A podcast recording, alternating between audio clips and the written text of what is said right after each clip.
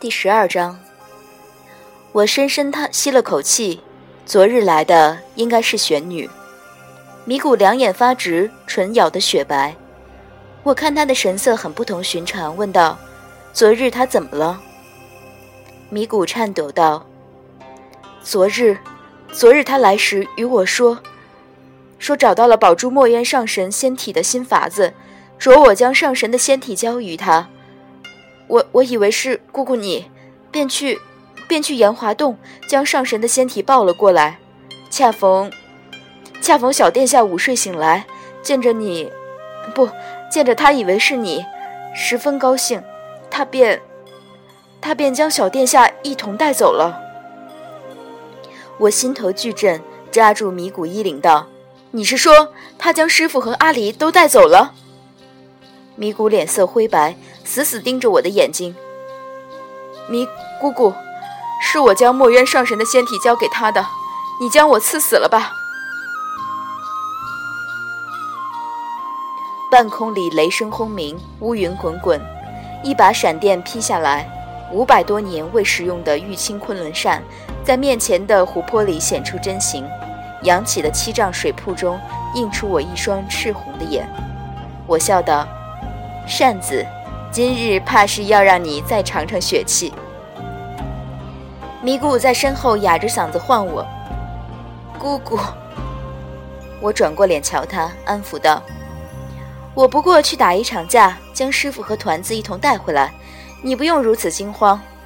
嗯，先烧一锅水放着，我回来要洗个澡，好好解乏。”遂取出白绫，紧紧缚住双眼，捏了个诀。腾上一朵浓黑的云，直逼大紫明宫。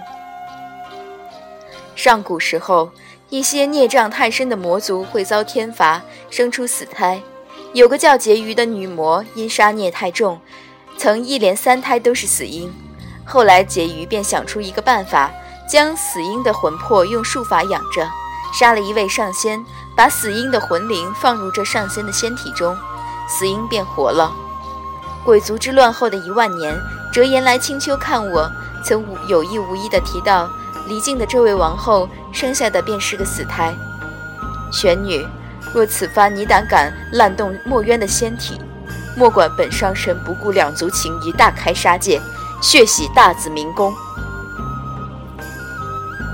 七万年前戒备十分森严的大紫明宫宫门，如今却无人把守，想必是请君入瓮。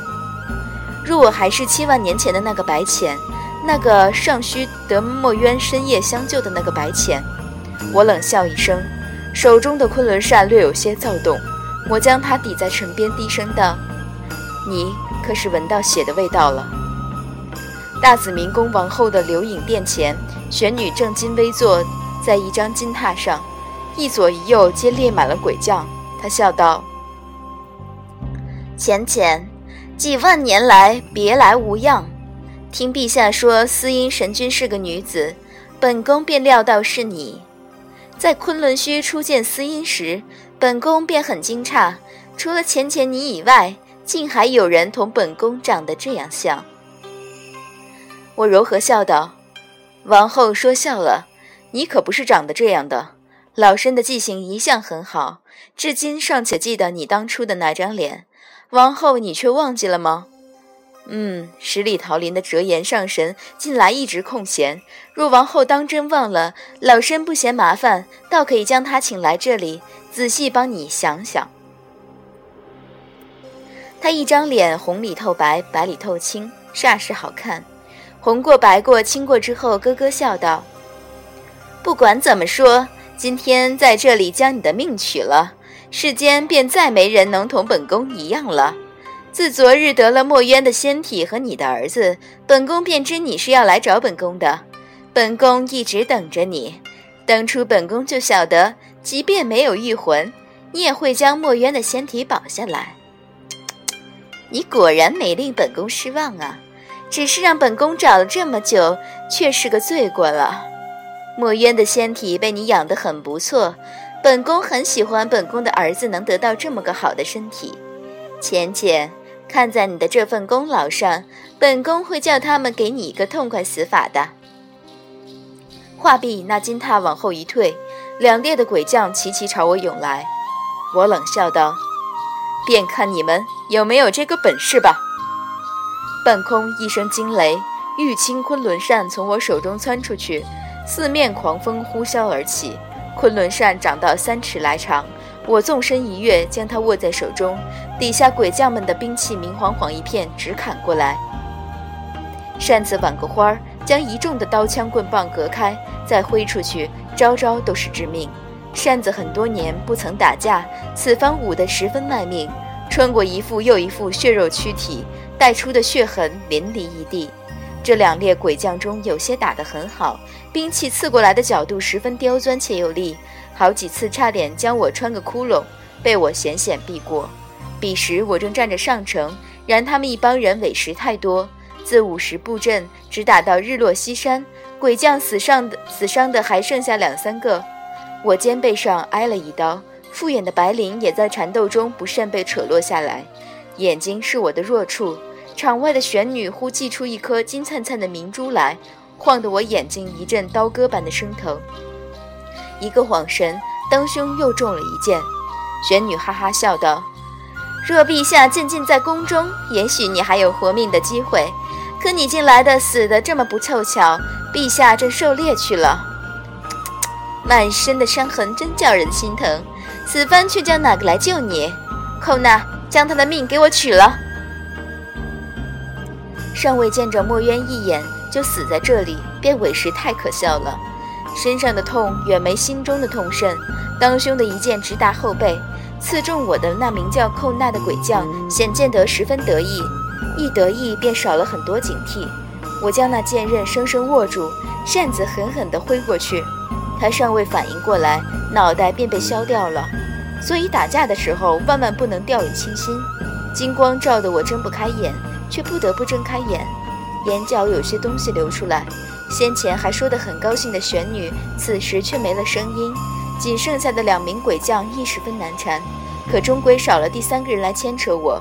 扇子引血又引得正兴起，半盏茶的功夫后，便一并做了扇子的祭品。玄女举着明珠，颤抖道：“你，你别过来！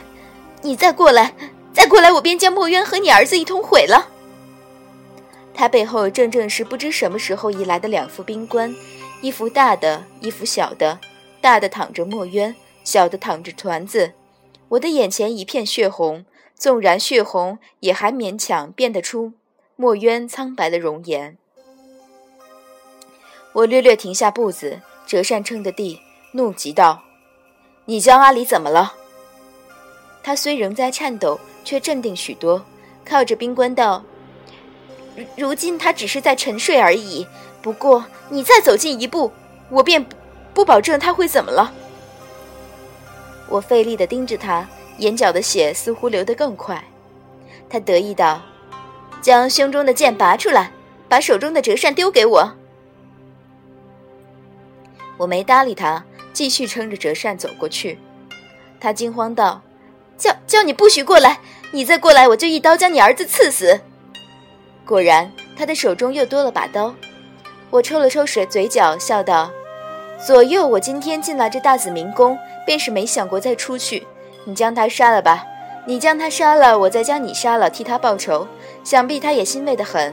我守了墨渊七万年，他一直没回来，我也活得很百无聊赖了。若阿离一个人害怕，我便也陪着他一起去了就是。嗯，你我都活了这么长的年月了，大家都把生死看开点。”他已是语无伦次，慌乱道：“你你疯了，你疯了！”我擦了把眼角细细流下的鲜血，觉得自己是有那么点疯，却也算不得太疯。眼前这个人，他辱我的师尊，伤我的亲人，我如何还能咽得下这口气？今日不将他斩于昆仑扇下！玉清昆仑扇一怒，怒动九州。扇子今日饮了足够多的血，十分兴奋。大紫明宫上空殿闪雷鸣，倾盆大雨将一地的血污混成一条血河。玄女斯歇斯底里道：“你不能杀我！你杀了我，陛下会将你青丘踏成平地的。你怎能连累你一国的子民？”我呲嘴笑道：“那时我们都死了，人都死了，还管身后事做甚？何况青丘的子民虽不好战，但并不是不能战。离境要将我青丘踏平，也要些本事。因想到此处，就免不了再补充两句：你若真这么担心这些身后事，倒不如担心担心天族的那位太子将你们鬼族夷为平地。你此次劫了他儿子，还打算将他这唯一的儿子杀了。”相信我，以他的个性，委实有可能将鬼族踏平的。他似不能反应，我也不打算继续让他反应了。昆仑扇以细足的力量，一道闪电的圣光中，急急从我手中飞出去。玄女跟前却忽然掠过一个人影，生生将昆仑扇的攻势逆转到我这一方来。惊魂甫定的玄女抓着那人的衣袖，颤巍巍叫道：“陛下！”昆仑扇初初便是用用的杀人的力，飞得很急。此番被这么一挡，回势便更加猛烈。我方才已用尽全力，委实没力气再避，咬牙闭眼，能葬身在自己的兵器下，我这一生也不算冤了。却在闭眼的一瞬间，被谁紧紧抱住，往旁边的一个头挪。